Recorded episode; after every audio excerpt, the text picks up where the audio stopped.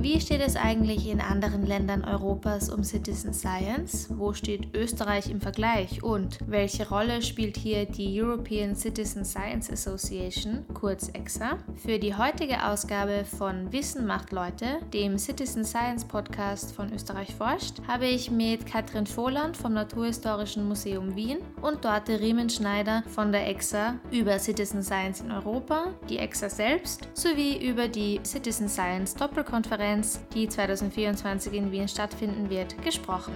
Bleiben Sie dran! Wissen macht Leid. Wissen macht Leid. Wissen macht Leid.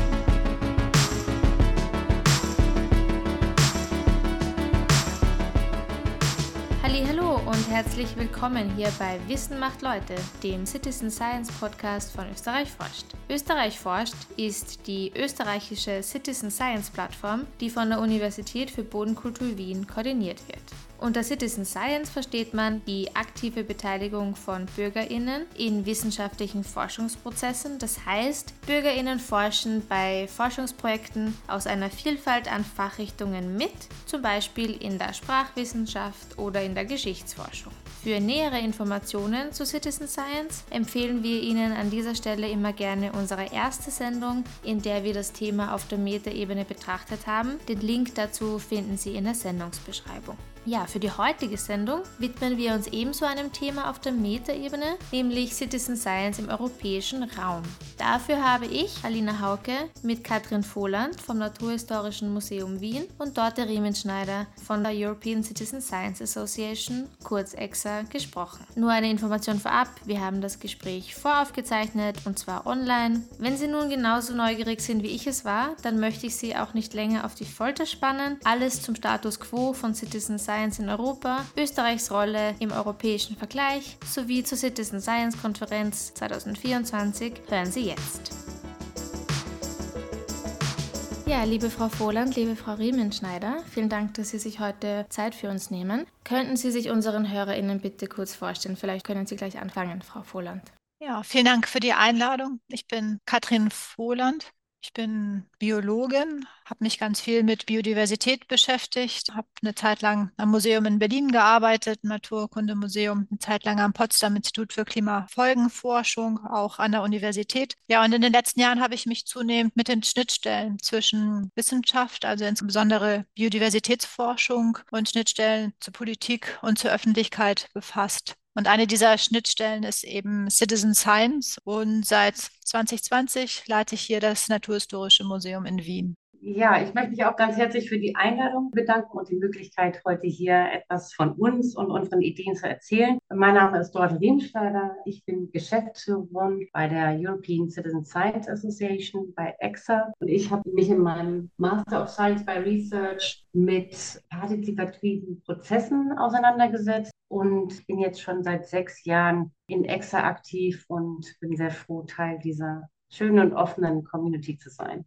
Ja, vielen Dank. In einem ersten Blog würde ich gerne mit Ihnen ein bisschen allgemein über Citizen Science in Europa sprechen. Vielleicht können Sie mir einen Überblick geben. Wie schaut es denn aus mit Citizen Science in Europa? Kann man etwas zum Status quo sagen? Mhm, vielen Dank für die spannende Frage. Also man kann über Citizen Science in Europa, man kann das nicht generalisieren. Ich würde sagen, dass Citizen Science in Europa sehr vielschichtig und dynamisch ist und dass aber die Bürgerbeteiligung an wissenschaftlichen Projekten Projekten wirklich deutlich zugenommen hat in den letzten Jahren. Und das sieht man auch an einer wachsenden Anzahl von Projekten und Initiativen. Wir denken, dass das sehr stark auch im Zusammenhang steht mit der zunehmenden Digitalisierung und auch der Verfügbarkeit von Online-Plattformen. Die politische Unterstützung von Citizen Science variiert auch sehr stark in Europa, wobei die EU natürlich Citizen Science als wichtigen Bestandteil der Forschungslandschaft anerkannt wird, was sich auch an Förderprogrammen wie zum Beispiel Horizon Europe widerspiegelt. Und bei den nationalen Regierungen gibt es da noch eher sehr große Unterschiede. Das reicht von sehr aktiver Förderung von Citizen Science bis zu einer zögerlichen, eher abwartenden Haltung. Und dabei denke ich, ist der Austausch zwischen den Ländern und ein gegenseitiges Lernen wirklich entscheidend, um Aspekte von Citizen Science in Europa zu stärken. Dabei sind Netzwerke wie EXA und auch die Konferenz, die im April in Österreich stattfindet, natürlich wichtige oder spielen wichtige Rollen, in denen wir damit Plattformen für den Austausch und die Entwicklung stellen. Frau Volland, Sie haben ja vorher auch erwähnt, dass Sie schon recht lange sich mit diesen Schnittstellen ähm, beschäftigen. Haben Sie vielleicht in den letzten Jahren auch Beobachtungen gemacht, wie sich Citizen Science entwickelt, beziehungsweise Sie arbeiten ja auch damit. Also haben Sie vielleicht noch einen Kommentar zum Status quo? Ich kann die Beobachtung von der Dorte Riemschneider bestätigen. Also das ist wirklich ein sehr offenes, ein sehr dynamisches Feld, was sich ganz stark entwickelt hat. Citizen Science hat ja tatsächlich auch eine sehr, sehr lange Tradition in Europa. Ich denke, dass ähm, Großbritannien da schon ein Vorreiter war, insbesondere auch mit den Ornithologen. Also das sind ja ganz uralte Gesellschaften, die sich da bereits mit Vogelkunde beschäftigt haben. Es ist aber auch so, dass in Deutschland und Österreich dieses Ehrenamt eine ganz lange Tradition hat und ganz viele Menschen, die ja jetzt auch aktiv sind und vielleicht wir zu den klassischen Gruppen rechnen würden, die ja auch ganz viel, also uns im Museum beispielsweise auch irgendwie Arten beschreiben oder Menschen, die sich in der Natur sehr gut auskennen oder die ihre Ortsgeschichte ähm, recherchieren und veröffentlichen, dass die sich schon immer als Laienforscher, als Hobbyforscher, als Amateure bezeichnet haben. Und äh, diesen englischen Begriff gar nicht so, so, so gerne mögen. Der hat sich jetzt aber trotzdem durchgesetzt. Also auch für unsere ähm, ehrenamtlichen Forscherinnen und Forscher ähm, sagen wir jetzt ganz oft Citizen Scientists. Was ich auch ganz spannend fand, ich hatte mal eine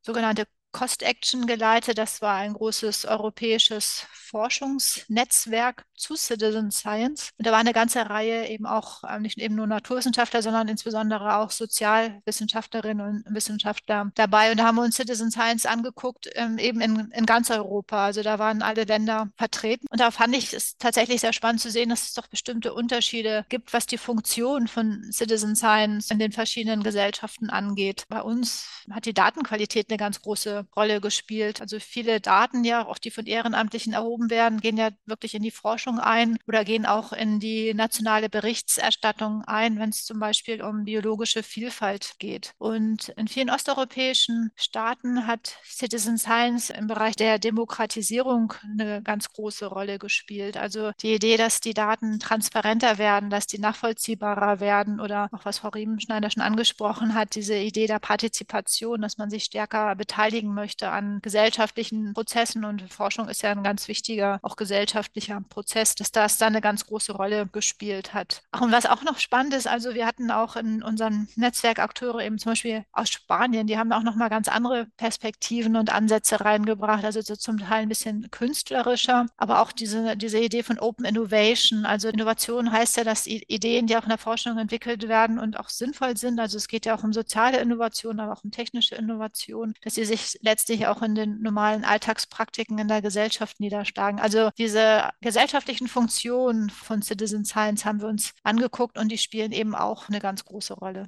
Sie haben jetzt gerade äh, ein paar verschiedene Disziplinen angesprochen, beziehungsweise Forschungsrichtungen. Sind da bestimmte Disziplinen stärker vertreten als andere? Bei welchen ist vielleicht noch Aufholbedarf vorhanden? Also klassischerweise sind ganz viele Disziplinen eben auch kommen aus den Naturwissenschaften, also Verbreitung von Insekten, von Vögeln, aber auch ähm, Wetterphänomene. Also ganz lange Zeitreihen beispielsweise auch von ja, Klimadaten gehen auch wieder auf ehrenamtliche Forscherinnen und Forscher zurück. In den Geschichtswissenschaften sind auch eine ganze Reihe von Menschen aktiv. Und was wir jetzt zunehmend beobachten, ist das, was zum Teil auch eigene Namen dann bekommt, wie Social Citizen Science. Also diese Idee auch, ähm, dass in den Sozialwissenschaften stärker Menschen Menschen mit eingebunden werden. Aber da sind wir ganz ähm, sofort dann wieder auch in so wissenschaftstheoretischen Diskussionen. Wann haben wir ähm, Citizen Science, also wann ist es wirklich auch ein aktiver wissenschaftlicher Beitrag der Beteiligten? Inwieweit werden sie aber dann von Sozialwissenschaftlern beobachtet? Inwieweit ist es eigentlich dann auch transdisziplinäre Forschung oder Co-Design, weil man natürlich schon immer zunehmend versucht, die Bedarfe der, der Menschen, mit denen man zu tun hat, auch einzubeziehen. Aber da gibt es wirklich spannende Sachen. Also man arbeitet beispielsweise beispielsweise mit Obdachlosen oder man arbeitet mit der Lebensqualität in der Stadt, man arbeitet über Mobilität. Das heißt, ähm, dieser Bereich der, der, Bürgerforschung, also die Idee, dass Forschung auch wirklich einen Mehrwert hat im, im praktischen Leben, der wird einfach immer größer. Und ich glaube, das kannst du wahrscheinlich dort bestätigen, wenn du dir die Projekte da auf euren Portalen anschaust. Ja, also da sehen wir, wie du sagst, wirklich eine wachsende Bandbreite an Themen und Forschungsbereichen, wo Citizen Science immer eine größere Rolle spielt. Meine Kollegin war jetzt letzte Woche gerade auf einer Konferenz, wo es nur um Citizen Science und Health ging. Also da ähm, spielt Citizen Science in der Medizin eine immer größere Rolle. Und das ist natürlich ein Bereich, wo man sich ganz gut vorstellen kann, dass Citizen Science da sehr willkommen ist und auch sehr hilfreich ist, in diesen Bereichen voranzukommen. Sie haben vor, Frau Riemenschneider, die politische Unterstützung schon angesprochen, dass es eben von europäischer Ebene auch schon Förderprogramme gibt. Auf der nationalen Ebene gibt es da in der Förderung von Citizen Science ähm, Länder, die hier besonders hervorstechen? Ja, also das ist klar. Es gibt Länder, die haben eine sehr große Unterstützung. Da gibt es auch in Europa sehr deutliche Unterschiede, auch in der Art und Weise, wie Citizen Science gefördert wird, wie Citizen Science in den verschiedenen Ländern praktiziert wird. Das ist natürlich zum einen die institutionelle Unterstützung. Da haben einige Länder, wie zum Beispiel Österreich und Deutschland, ähm, sehr starke Strukturen, Citizen Science Projekte zu unterstützen, während andere Länder dann noch eher in der Entwicklung sind. Auch die politische Förderung in Bezug auf Citizen Science ist da sehr stark unterschiedlich. Beispielsweise gibt es Länder wie Finnland oder Estland. Ähm, da gibt es eine ausgeprägte Unterstützung von digitaler Bürgerbeteiligung. Und damit hängt natürlich auch die Frage von Finanzierung und Ressourcen für Citizen Science Projekte zusammen. Da gibt es Länder, die haben ganz spezifische Fördertöpfe und Programme. Und ähm, in anderen wiederum sind solche Ressourcen eher begrenzt oder noch in der Entwicklung. Und das hängt natürlich auch mit der technischen Infrastruktur und den, dem Zugang zu Citizen Science Projekten zusammen. Also ähm, das kann dann auch sehr stark variieren. In einigen Ländern gibt es eine ausgeprägte Infrastruktur mit Plattformen und Werkzeugen, wie zum Beispiel die österreichische Plattform, die sehr toll aufgebaut ist. In Deutschland gibt es so eine Plattform und das ähm, hat natürlich Auswirkungen darauf, wie dieses der Öffentlichkeit zugänglich ist. Und einen interessanten Aspekt finde ich dabei auch ähm, die wissenschaftliche Tradition und die Kultur Kultur in den verschiedenen Ländern. Also die Geschichte und Kultur der Wissenschaft in einem Land oder in den Ländern beeinflusst sehr stark, wie Citizen Science überhaupt wahrgenommen wird und integriert wird. Und da gibt es Länder mit sehr starken Traditionen von öffentlicher Einbindung. Und da ist Citizen Science oft viel besser etabliert und akzeptiert und eher Teil der Gesellschaft und der Wissenschaft als in Ländern, in denen diese Kultur nicht so stark ausgeprägt ist. Und was können die einzelnen Länder voneinander lernen, würden Sie meinen? Also ich glaube, dass äh, die europäischen Länder sehr, sehr viel voneinander lernen können und profitieren können, indem sie ihre Erfahrungen austauschen können. Da ist einmal das Stichwort politische Rahmenbedingungen und Fördermechanismen. Es gibt äh, Länder mit sehr fortgeschrittenen Rahmenbedingungen zur Gesetzgebung, zur Finanzierung, zur institutionellen Unterstützung. Und das hilft natürlich sehr, wenn diese Länder ihre Erfahrungen teilen, damit andere Länder, die noch nicht so weit fortgeschritten sind, ganz eigene Strategien äh, zur Förderung von Citizen Science entwickeln können und umsetzen können. Integration in die formale Wissenschaft spielt auch eine Rolle. Es gibt da sehr erfolgreiche Wege, wie Citizen Science in die formale Wissenschaft ähm, integriert werden kann, sei es zum Beispiel durch Publikation von Ergebnissen, oder durch die Zusammenarbeit mit Forschungseinrichtungen. Und diese Erfahrungen sind dann besonders wertvoll, um die Glaubwürdigkeit und das Ansehen von Citizen Science in Europa und aber auch international zu stärken. Und dann gibt es noch, also es ist eine Herzensangelegenheit von Extra, das ist die Inklusion und Diversität. Und die Inklusion verschiedener Bevölkerungsgruppen in Citizen Science ist ein Punkt, bei dem jedes Land, denke ich, sehr unterschiedliche Ansätze, aber auch sehr unterschiedliche Herausforderungen hat. Und ein Austausch darüber, wie verschiedene Gruppen einbezogen werden können, fördert natürlich die Diversität und aber auch die Repräsentativität von Citizen Science. Ich denke, dass das Lernen voneinander können Länder nicht nur ihre eigenen Civil Science Initiativen verbessern, sondern wir können dann auch gemeinsam einen stärkeren, vielleicht auch ein bisschen einheitlicheren europäischen Ansatz für Civil Science entwickeln. Frau Voland, ganz kurz noch eine Frage, um diesen Blog abzuschließen. Wo steht denn Österreich im europäischen Vergleich? Österreich steht sehr gut da, finde ich persönlich. Es gibt ja die Plattform Österreich forscht. Es ist wirklich eine ganz tolle Plattform geworden und wird jetzt auch von der Universität institutionell unterstützt. Also wir hatten da mal einen ganz engen Austausch, als ich damals noch Bürgerschaften wissen, dass die Plattform in Deutschland mit aufgebaut habe, weil wir in Österreich immer ganz neidisch auf zum Beispiel so Programme wie Sparkling Science geguckt haben. Das ist eine Förderlinie vom Forschungsministerium, wo wirklich Schulen ernsthaft Forschung betreiben. Also auch ähm, ist auch eine Anforderung, dass wirklich was Neues dabei rauskommt. Und das ist so spannend, auch wenn man über diesen Inklusionsgedanken nachdenkt, weil in den Schulen sind, sind auch alle Milieus ähm, beisammen. Also da sind alle Kinder gemeinsam da, sind sicherlich nicht alle gleich interessiert, aber haben alle die Möglichkeit, wirklich ähm, Forschung als Forschungsprozess zu begreifen und auch als eine Sache, die Spaß macht. Ja, Österreich hat die Community irgendwie ja wunderbar ähm, zusammengebracht und hat sich eben auch schon sehr früh mit Sachen wie Qualität der Daten, aber auch Qualität der Rückmeldungen an die einzelnen Beteiligten ähm, beschäftigt. Also Qualität in Citizen Science hat ganz viele Dimensionen oder haben auch schon über Leitfäden nachgedacht, was so rechtliche Fragen angeht. Also da haben wir wirklich immer ganz ähm, wunderbar und eng auch schon zusammengearbeitet. Und das ist auch gerade dieser, dieser Austausch ähm, auch über die Ländergrenzen hinweg, der so inspirierend ist, weil man dann mitbekommt, wie eben andere mit ähm, Herausforderungen umgehen. Jetzt möchte ich mit Ihnen über die European Citizen Science Association, also die EXA, sprechen. Frau Riemenschneider, vielleicht können Sie unseren Hörerinnen erklären, was die EXA ist und welche Aufgaben sie übernimmt. Ja, sehr gerne. EXA ist ein von seinen Mitgliedern äh, getragener Verein. Wir haben zurzeit ungefähr 260 Mitglieder und das sind individuelle Personen, die sich für Citizen Science interessieren und damit auseinandersetzen, die lernen möchten oder selber Citizen Science betreiben ähm, und dann aber auch der Großteil unserer Mitglieder besteht aus Institutionen. Das können Forschungseinrichtungen sein, Museen, NGOs, Institutionen im akademischen Bereich. Das ist sehr vielschichtig, wer da unsere Mitglieder sind. Wir haben uns der Förderung von Civil Science in Europa verschrieben und unsere Aufgaben sehen wir in der Vernetzung von den Akteuren, aber auch in der Bereitstellung von Ressourcen und Richtlinien. Das sind beispielsweise die zehn Prinzipien von Citizen Science, die schon mal eine Idee geben, was wichtig ist, wenn man Citizen Science anwendet und wenn man Citizen Science machen will. Dann ist aber auch das Einbringen der Bürgerwissenschaft in politische Diskurse eine unserer Aufgaben, die, finde ich, sehr wichtig ist. EXA ist auch eine Plattform für den Austausch zwischen den Mitgliedern. Also wir wollen vernetzen und letztendlich streben wir danach, Citizen Science einen anerkannten und wertvollen Beitrag zur europäischen Forschungslandschaft werden zu lassen und diesen auch nachhaltig zu etablieren. Wie kam es denn überhaupt zur Gründung der EXA?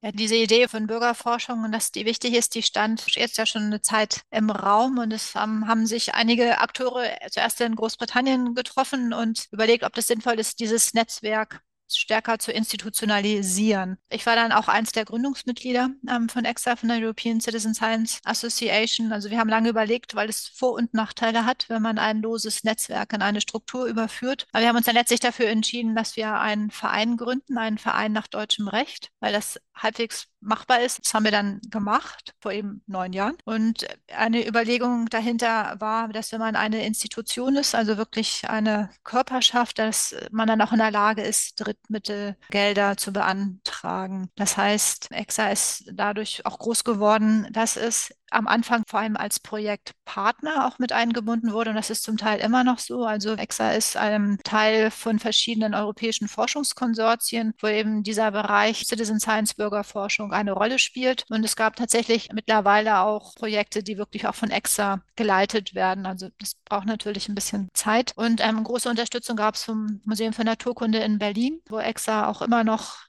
tagt und ähm, wohnen darf. Genau. Und die ähm, Prinzipien waren am Anfang was, wo man sich überlegt hat, ob worauf möchte man sich eigentlich verständigen? Was ist uns wichtig? Und der erste Punkt ist tatsächlich, ähm, wir wollen nicht, dass Citizen Science so instrumentalisiert wird, sondern es ist wirklich ein wirklicher Beitrag zur Forschung. Es ist keine Meinungsumfrage oder es ist auch nicht das passive Beobachten von Menschen, sondern Prinzip ist, ähm, die Bürgerinnen und Bürger leisten aktiv selber einen wirklichen Beitrag ähm, zur Forschung, also schaffen neues Wissen. Und dann sind andere Prinzipien auch noch, dass das Wissen geteilt wird, also die Idee von Open Science, wo jetzt ja auch in der aktuellen aktuellen EU-Strategie Citizen Science eine Säule ist von dieser ähm, offenen Wissenschaft, ähm, hat sich damals auch schon ähm, darin wiedergefunden, in diesen zehn Prinzipien. Aber auch der faire Umgang miteinander, also dieser Kontakt auf Augenhöhe, das war auch ganz wichtig. Auch wenn man, ähm, wenn man ganz genau hinguckt, natürlich die Ressourcenausstattung einer wissenschaftlichen Institution eine andere ist als von jemandem, der jetzt ähm, oder die jetzt ehrenamtlich sich mit einer Sache beschäftigt. Jetzt gibt es die EXA ja schon ein paar Jahre. Was sind denn die Visionen? Also die Idee, dass sich Bürgerinnen und Bürger an der Forschung beteiligen, hat für mich einmal diese gesellschaftliche Vision, dass Wissenschaft einfach stark verstanden wird als Prozess. Also das Wissenschaft verkündigt ja nicht die Wahrheit, sondern es ist ein Suchen nach Wahrheit. Man hat neue Ergebnisse, man hat neue Daten, man interpretiert die Daten und das mir dieses Verständnis, was ist die Interpretation der Daten und was sind dann aber nachher die, die Schlussfolgerungen, die die Gesellschaft daraus zieht. Also dass ähm, diese Prozesse und wo auch die Grenzen zwischen Meinung und zwischen Fakten sind und Interpretation und auch Vorannahmen, die eigentlich immer dabei sind, dass das klar wird. Ganz viele Projekte sind im Bereich der Nachhaltigkeit Nachhaltigkeit unterwegs. Also meine Vision ist, dass Bürgerforschung eben auch diesen Teil zur Nachhaltigkeit leistet, im angesprochenen Bereich der Gesundheit, im Bereich der Umwelt, in der nachhaltigen Energienutzung. Und wenn ich mir das wissenschaftliche System angucke, dann auch ein Ernst nehmen von den Menschen, die sich mit ähm, Citizen Science beschäftigen. Weil wenn man sich das Bewertungssystem in der Forschung anguckt, ist es immer noch schwierig, aber dieser Impact von Forschung in die Gesellschaft, der spielt auch eine Rolle. Und Citizen Science, das ist wirklich ein, ein Bestandteil dieses wissenschaftlich-gesellschaftlichen Diskurses wird eben mit wissenschaftlichen Kriterien, also dass die Methoden offengelegt werden, die Daten offen sind und letztlich nachvollziehbar sind. Also diese transformative Wirkung ist eine Vision. Ja, da würde ich sehr zustimmen. Was ich vielleicht noch hinzufügen würde, ist, dass diese Transformation eben auch noch auf einer anderen Ebene stattfindet. Also, dass eine Gesellschaft, die wirklich Citizen Science ernst nimmt und die Bürgerinnen und Bürger dazu bringt, sich mit wissenschaftlichen Prozessen auseinanderzusetzen und auch versteht, was es bedeutet, wissenschaftlich zu arbeiten, ähm, viel resilienter wird, viel informierter wird und natürlich auch das Engagement in der Gesellschaft wächst und auch das Verständnis, dass Veränderungen implizit sind, dass wir uns jetzt verändern müssen, diese Anforderungen, die auf unsere gesamte Gesellschaft zukommen werden in den nächsten Jahren, ähm, verlangt einfach nach einer starken demokratischen Gesellschaft. Und dazu kann Citizen Science beitragen. Ja, wir sind jetzt schon gut in der Zeit, deswegen würde ich gern zum letzten Block übergehen und mit Ihnen über die österreichisch-europäische Doppelkonferenz sprechen, die von 3. bis 6. April nächsten Jahres, 2024 also, in Wien stattfinden wird. Könnten Sie uns kurz vorstellen, was für kommendes Jahr denn genau geplant ist, wie man sich das vorstellen kann?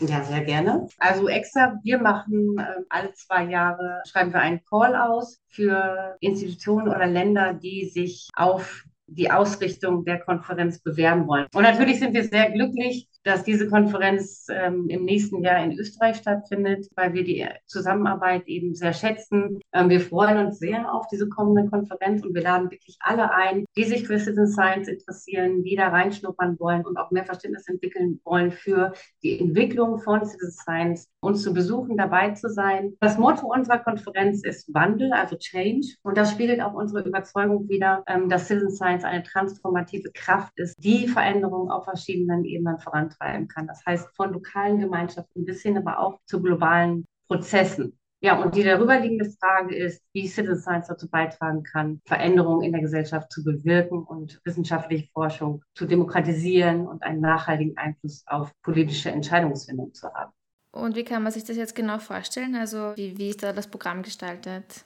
Dadurch, dass es eine Doppelkonferenz ist zwischen EXA, der European Citizen Science Association und Österreich forscht, also der österreichischen Plattform, haben wir es auch mit zwei Sprachen zu tun, mit Deutsch und mit Englisch. Und das versuchen wir zu berücksichtigen. Wir haben unglaubliche über 300 Einsendungen für Vorträge, Workshops und so. Aktuell ist gerade auch das wissenschaftliche Komitee dabei, das weiter zu sortieren. Und das Programm ist noch nicht online. Das wird dann im Januar online sein. Die Konferenz teilt sich in einen stärker wissenschaftlichen wissenschaftlichen Teil, der an der BOKU stattfindet und den Citizens Science Festival Tag an dem Samstag hier im Naturhistorischen Museum. Und da wird es eine Reihe von Fundständen, Aktionen geben, wo man Citizen Science Projekte angucken und vielleicht auch sogar ausprobieren kann. Und was wir auch machen werden hier ist die Party. Es werden zehn Jahre Österreich forscht gefeiert und es werden zehn Jahre EXA gefeiert. Für die Party, die hier auch bei uns im Naturhistorischen Museum stattfindet, haben wir den Ehrenschutz von Herrn van den Bellen, das auch nochmal deutlich macht, äh, welche Bedeutung auch dem Ehrenamt hier zugemessen wird. Ja, und auch die Stadt Wien unterstützt uns und auch das Forschungsministerium unterstützt uns. Ja, das zeigt einfach auch die Anerkennung, die Citizen Science hier in Österreich hat. Also wir freuen uns sehr darauf.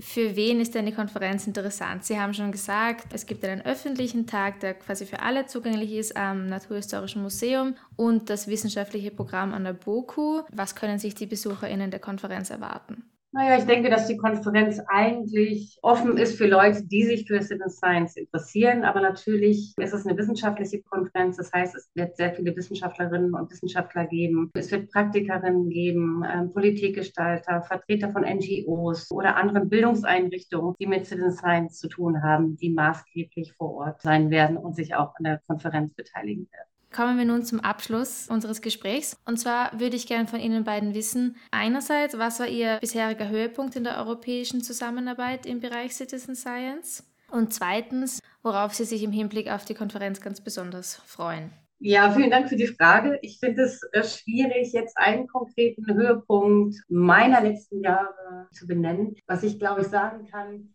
ist das, was mich sehr erfreut und was mich wirklich glücklich macht, zu sehen, dass sich Citizen Science weiterentwickelt. Wir sehen ein wachsendes Interesse an unseren Arbeitsgruppen, die wir haben. Und ähm, ich sehe einfach die Gemeinschaft wachsen und kreativer werden. Ich sehe die Themenbereiche wachsen. Ich sehe, dass sich das ganze Umfeld professionalisiert und sich Strukturen entwickeln. Wir haben die EU Citizen Science Plattform ähm, in den letzten Jahren aufgebaut, wo wirklich nicht nur Projekte zu finden sind, europäische Projekte, sondern auch ganz viele Ressourcen, Tools, Werkzeuge, die man benutzen kann, um Civil Science anzuwenden, um sich darüber zu informieren. Und das sind für mich Erfolge, die wirklich die Höhepunkte in den letzten Jahren darstellen. Genau, in bezüglich auf die Konferenz freue ich mich natürlich am meisten auf die persönlichen Treffen. Das ist äh, bei so einer Konferenz, wo man endlich mal wieder die, die Leute vor Ort treffen kann. Und da gibt es natürlich immer tolle Gelegenheiten, die Entwicklung von Civil Science zu, zu diskutieren, aber auch zu reflektieren und natürlich auch darüber nachzudenken, was wir als extra besser machen können. Und da freue ich mich sehr drauf.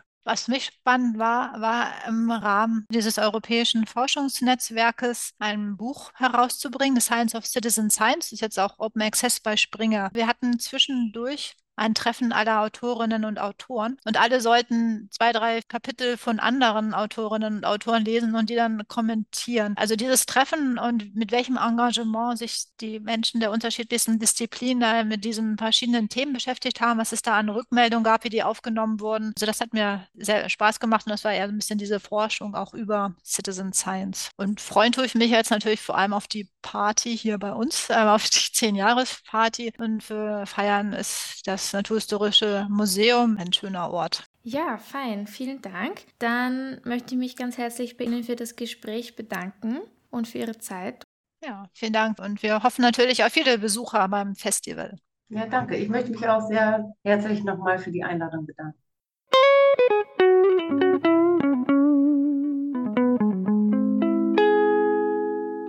Wie immer an dieser Stelle kommen wir nun zu unserem Österreich forscht Tipp des Monats. Diesmal hat uns Daniel Dörler, Koordinator von Österreich forscht, einen Tipp mitgebracht.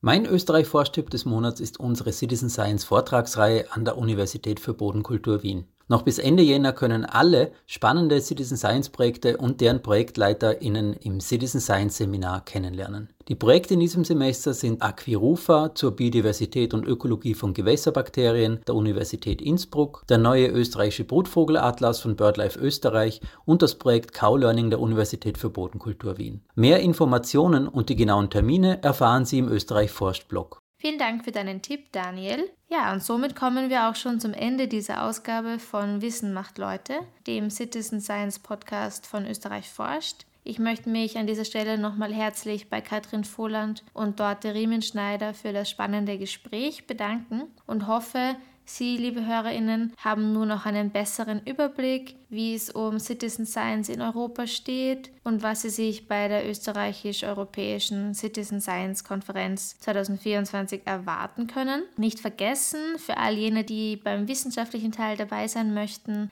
Ab Anfang Dezember können Sie sich registrieren.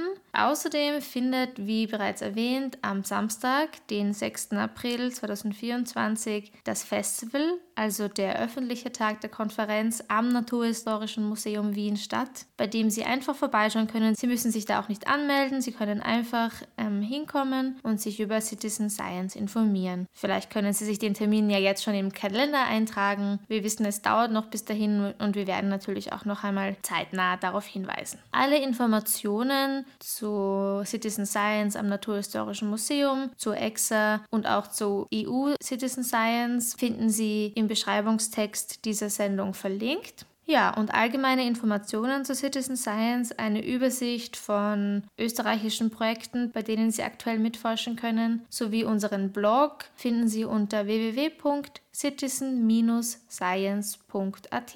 Bei Fragen oder für Feedback können Sie uns außerdem gerne via E-Mail an office at citizen-science.at kontaktieren. Bis zum nächsten Mal wünschen wir Ihnen eine schöne Zeit und einen guten Start in den Dezember. Vielen Dank für Ihre Aufmerksamkeit und forschen Sie mit. Wissen, macht Leid. Wissen macht Leid. Wissen macht Leid.